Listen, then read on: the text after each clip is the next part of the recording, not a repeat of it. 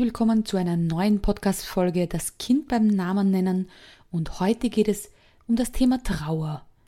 Trauer bei Kindern und natürlich auch bei den Erwachsenen. Und ich möchte dir dazu ein paar Inspirationen mitgeben, falls es bei euch in der Familie bald einen Trauerfall gibt und wie du das am besten mit deinem Kind gemeinsam verarbeiten kannst, wie du deinem Kind einen Rahmen schaffen kannst, mit der Trauer leben zu lernen.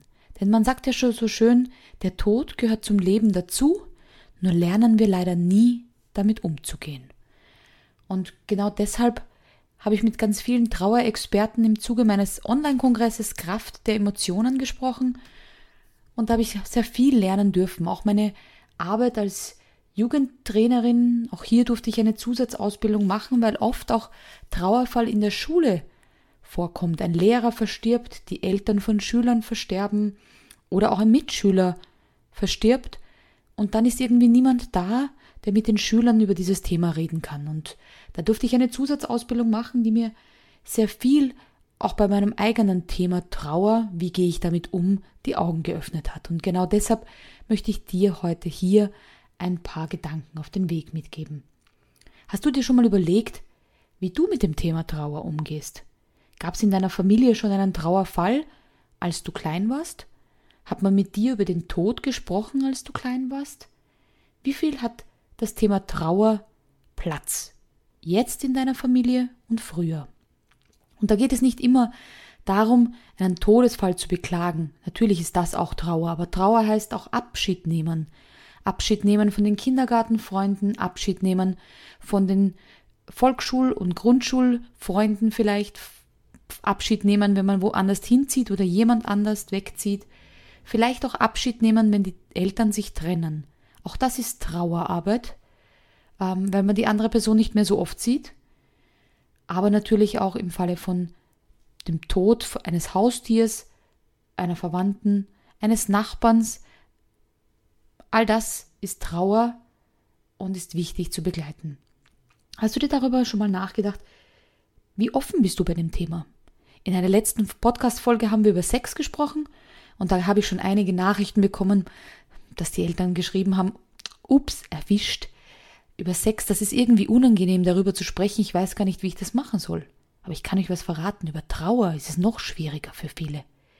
Viele wissen gar nicht, wie sie ihrem Kind das klar machen und versuchen dann, das irgendwie unter den Teppich zu kehren. Ich kann euch aber so viel sagen, Kinder bekommen das alles mit.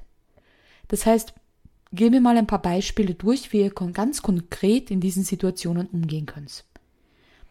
Beginnen wir mal damit, dass wir nur mal sehr, sehr traurig sind, weil wir Abschied nehmen müssen von Schulkollegen. Da ist noch niemand gestorben, sondern es geht nur um einen temporären Abschied. Man sieht sich zwar wieder, aber vielleicht nicht mehr so häufig, sei es eben die Kindergartenfreunde oder Schulfreunde. Oder vielleicht auch die Freunde, die man einen ganzen Sommer lang bei einem Camp kennengelernt hat. All da können Tränen fließen. Was macht ihr in dieser Situation, wenn euer Kind dann traurig ist? Wird es weiter besprochen? Geht sie da mehr darauf ein? Fragt das Kind, wie fühlst du dich? Was tut dir gut? Findet ihr vielleicht gemeinsam ein Abschiedsritual? Eine Art Fest, das gibt's ja ganz oft. Bei uns hieß das, glaube ich, Rauskehrfest, wo die Kinder aus dem Kindergarten rausgekehrt wurden, um hier einen Übergang zu schaffen. Gibt es irgend so ein Ritual bei euch? Könnt ihr die Tränen eures Kindes gut begleiten, ohne sie zu bewerten? Das heißt, ohne zu sagen, Ach, du siehst doch den Pauli wieder. Ihr könnt euch doch auch nach der Schule treffen. Ach, du brauchst doch nicht traurig sein. Der wohnt doch bei uns im Ort. Hört sie schon raus? Wir bewerten dann die Trauer oft unserer Kinder. So mit diesen Worten, alles ist doch gar nicht so schlimm, hör auf zu weinen, alles ist gut.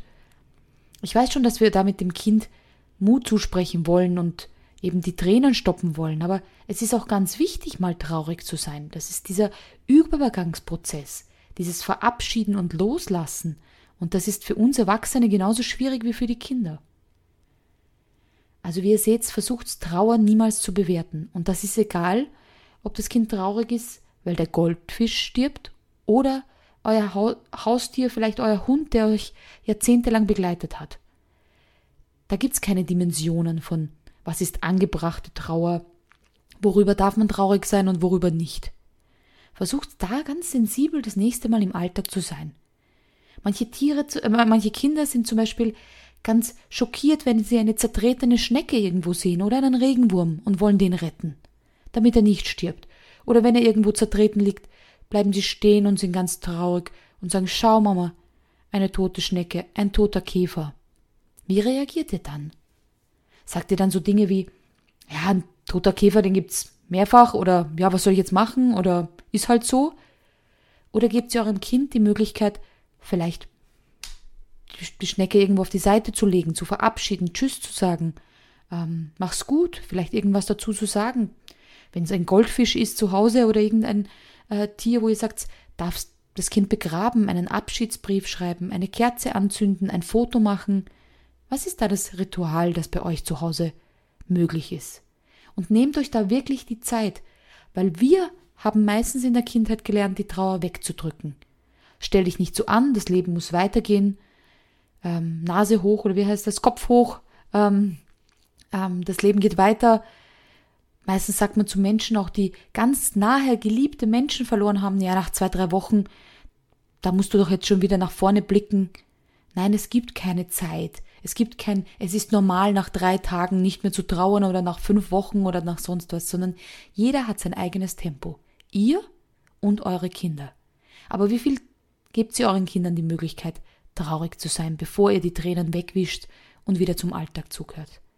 Welches Ritual könntet ihr ab jetzt in eurer Familie mit aufnehmen? Nun kommen wir zu dem Teil, dass ein geliebtes Haustier gestorben ist. Auch hier ist es wichtig, gerade wenn das Tier eingeschläfert wird, nehmt euer Kind gerne mit zum Arzt. Lasst es nicht irgendwo sitzen, es kommt jetzt aufs Alter drauf an, aber das Kind möchte sich auch verabschieden vom Tier. Es ist nichts Unangenehmeres, als wenn du sagst, du fährst zum Tierarzt und kommst wieder ohne den Hund zurück. Da gab es keine Möglichkeit der Verabschiedung, weil der Hund dann meistens beim Tierarzt bleibt. Das heißt, gibt es hier fürs Kind eine Möglichkeit, sich auch vom eingeschlafenen Hund, der eingeschlafenen Katze, zu verabschieden. Dieser Übergang ist ganz wichtig, weil von mir hört ihr oft den Satz, Menschen Tiere und Gegenstände verschwinden nicht einfach so. Genauso wie es nicht gut ist, einfach sich davon zu schleichen und wenn die Oma dann geht, sagt, das Kind schläft, das, äh, äh, das Kind spielt gerade, komm, lass uns gehen und wir lassen es jetzt spielen und sag ihm dann Tschüss, Tschüss, die Oma ist jetzt weg. Nein, verabschieden, weil man weiß nie, ob es das letzte Mal ist, dass ich mich vielleicht von meinem Enkelkind verabschiede. Auch ihr, wenn ihr das Haus verlasst in der Früh, sagt noch einmal Tschüss. Verabschiedet euch so, wie ihr euch vom Partner verabschiedet, oder geht ihr einfach so aus der Türe raus und sagt kein Wort. Auch dem Partner gegenüber sagt man doch Tschüss, schönen Tag, wir sehen uns später oder was auch immer. Und so macht es das auch bei euren Kindern. Ihr müsst es natürlich jetzt nicht wecken, wenn es schläft, aber wenn es munter ist, verabschiedet euch. Und genauso ist es bei euren Haustieren. Bitte gebt den Kindern die Möglichkeit, sich vom Haustier zu verabschieden und auch euch weinen zu sehen. Ihr müsst nicht den geliebten Hund, der vielleicht 10, 15 Jahre Teil eurer Familie war, irgendwo beim Tierarzt abgeben, euch die Tränen aus dem Gesicht wischen und wieder die mutige Mama oder der stolze Papa zu sein. Ihr dürft traurig sein.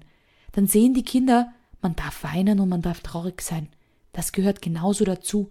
Und es dürfen einem auch die Tränen wieder in die Augen schießen, wenn man sein Lieblings, das Lieblingsspielzeug des Hundes irgendwo sieht oder der Platz plötzlich leer bleibt. All das ist vollkommen okay und darf auch wieder hochkommen. Und nun natürlich noch zu dem Fall, dass ein geliebter Mensch gestorben ist.